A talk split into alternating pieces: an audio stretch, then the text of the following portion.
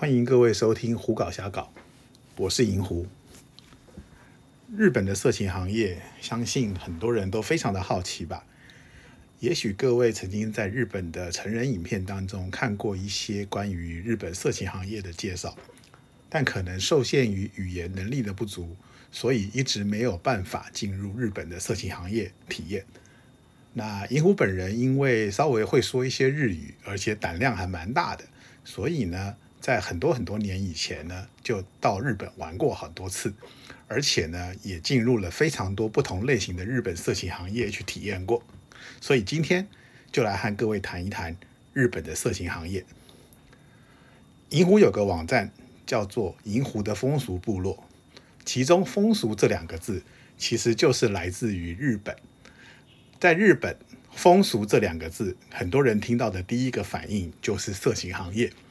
其实呢，在日本，我们称之为风俗店这些东西，并不是完全是色情行业。它的意思其实有一点像台湾我们的所谓的八大行业，也就是说，除了色情行业之外，像是日本的那些麻将馆啊、呃爬信狗店啊，或者是一些夜总会啊这些地方，通通都算是风俗店的一部分。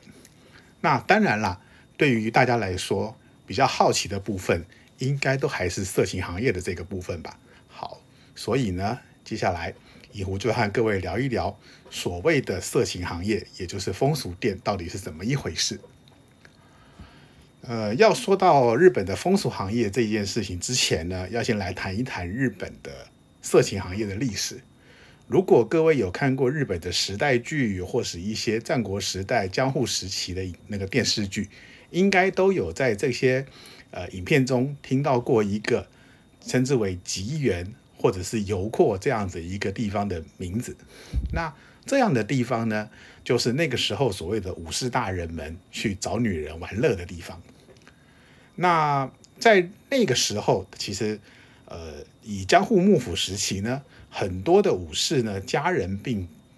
并没有住在一起。那当这些男性呢需要有这方面的需求，或者是玩乐的时候呢，他们就会来到吉原的这个地方，和当地的游女，也就是呃，我们可以称之为就是那那时候的妓女来玩乐，甚至是过夜、发生性关系等等。那随着日本的时代进步，这个东西慢慢的有点淡化。然后呢，进入了二次大战之后呢，因为日本战败，所以有一段时间呢是美军占领了日本的时期。那为了避免呃占领日本的美军去侵犯一般的日本女性，所以呢，当时也设立了一些合法的色情地区，也就是说，这个地方会有一些专门做呃美国军人生意的小姐，然后。过了二战时期之后，进入了所谓的日本的呃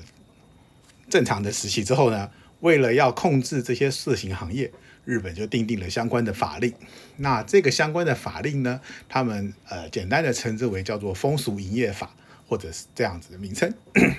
那在风俗营业法里头呢，将各式各样的行业做了一些简单的规划，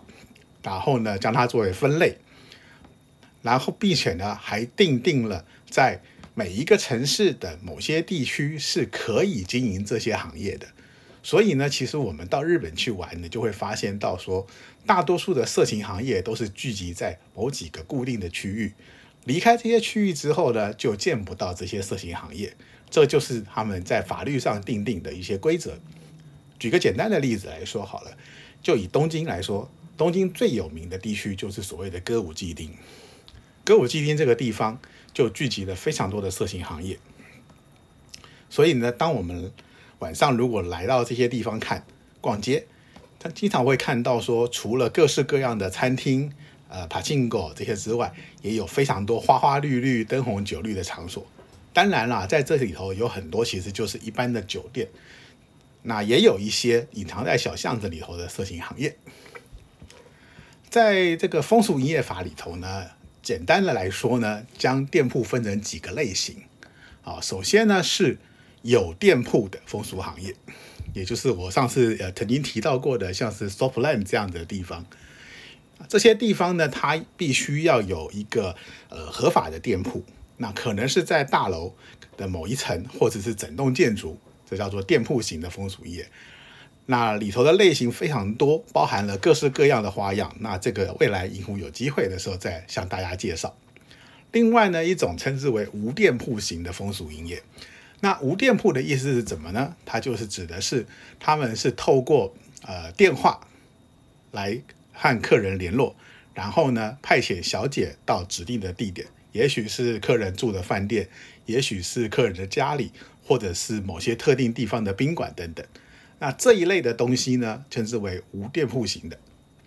然后另外呢，当然就还有一些他们称之为叫做接待饮食业。接待饮食业像是什么呢？像是俱乐部啦、酒吧啦，或者是所谓的牛郎店呐，这一大堆的东西都是包含在这里面的。这千奇百怪、各式各样的风俗业，其实构成了日本的整个风俗产业，也就是所谓的色情行业。那其中呢，银湖个人觉得，在日本所有的风俗行业中，我最喜欢的就是所谓的 soft land。为什么呢？因为这是唯一一个合法可以真正进行性行为的风俗行业。那这里说的是合法，就代表的说，除了这些合法的风俗行业之外，还有非常多不合法的风俗行业。那而这些不合法的风俗行业，当然很多都有提供性行为的服务。刚才前面有提到说，像是酒店呐、俱乐部啦、牛郎店呐这些等等，也归类于风俗行业。那当然啦，呃，熟门熟路的人一定就知道，像这一类的场所，不管是酒店里的小姐，或是牛郎店里的牛郎，他们其实在某种程度上也是会和客人上床的。但是这些上床的行为，在相关法令里头以及店家的态度上，都认为这是小姐或牛郎与客人的私下行为，所以呢，呃，原则上他们并不在相关法律的规范里头。还记得前一集银狐有提到脱衣舞吧？脱衣舞也是风俗店的一种，而且它也是所谓的店铺型的风俗店。那也因为这样呢，所以呢，脱衣舞这种场所呢，并不能随地乱开。也是必须受到日本相关法令的规定，以及各个城市自己的规定，才能开在某些特定的地点。这几年呢，其实日本很多的地区呢，对于风俗店的态度有一点越来越强硬，所以呢，在某些都市原来聚集了许多风俗店的场所呢，会因为当地居民的一些抗议，或者是当地政府的态度，而慢慢的减少。执照的发放，那当执照的发放越来越少之后，原来旧的店消失，就没有新的店补上，因此某个地区的风俗店也会渐渐的消失。那大约在二十多年前，其实银湖那个时候常常到日本去，那个时候最无聊的一件事情就是每天早上搭着电车到东京周边的某一个都市有风俗店的地方去找一间风俗店试试。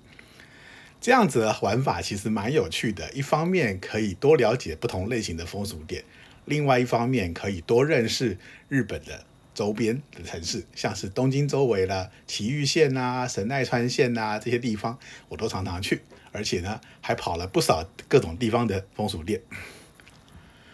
风俗店这个玩意儿呢，对于呃外国人来说，相对来说是比较不容易进入的。之前银狐有说过。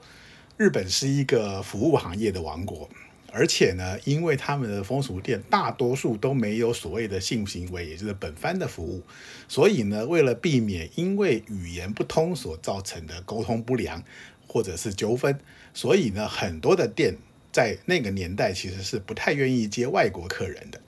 那这里说的外国客人，指的是那种一眼就看得出来，还有讲话听得出来的外国客人。那我们呢？台湾来的呢，有一个好处是，某个程度来说，我们的外观和日本人还蛮类似的。所以呢，你只要会说一点基本的日语，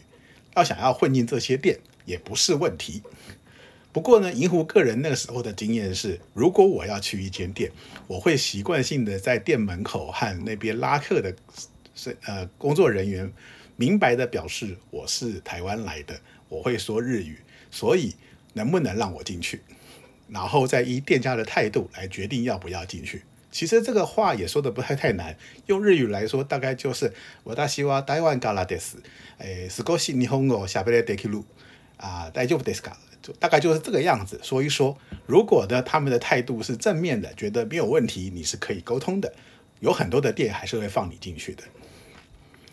那在日本的这些色情行业当中呢，除了刚才提到的 soft land 之外呢，还有一些很有趣的地方。例如说，他们有一个叫做 fashion house 的这种分类。这个 fashion house 呢，其实用银湖来说呢，其实就是所谓的半套呃按摩店。那反正就是呃小姐会帮你按摩啦，帮你洗澡啦，最后呢，在不接触性器官的方式让你射精。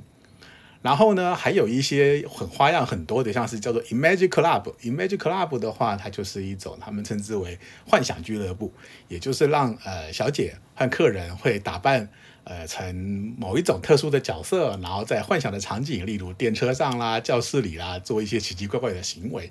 另外还有所谓的 SM 俱乐部啦，然后那种看呃小姐自慰的 Onani 的这种场所啦。这些奇奇怪怪的东西呢，在日本的色情行业里头都有存在。那有一部分呢，呢银狐也都自己去体验过了。那在未来的节目中呢，我会找机会慢慢的和各位介绍。谈到了风俗业呢，还是要再回来谈一下 softland。其实呢，softland 这个东西呢，呃，在很多很多年以前呢，它不叫这个名字，它那个时候在日本的名字叫做 Toruko 风旅。托鲁口就是土耳其的意思，也就是所谓的土耳其域。那这个名称呢，后来受到了呃到日本留学的土耳其人的抗议，认为这是把他们的国家的一种洗澡的风俗变成色情行业的名称，是一种侵犯了他们国家的的的行为。所以呢，在经过抗议之后呢，呃那时候的土耳其风旅呢，就将他们的名称改成了 Sopland，那也就是所谓的特殊浴场。那特殊浴场这个东西呢，其实如果真要说的话，还真的有很多地方可以说。所以呢，下一次银狐会用另外一集的节目来讲这个东西，顺便提一提银狐那个时候第一次去吉原冒险的历史。好啦，稀里哗啦讲了这么多，也谈了不少日本的风俗行业。今天的节目呢，就先到这里告一段落。谢谢各位的收听。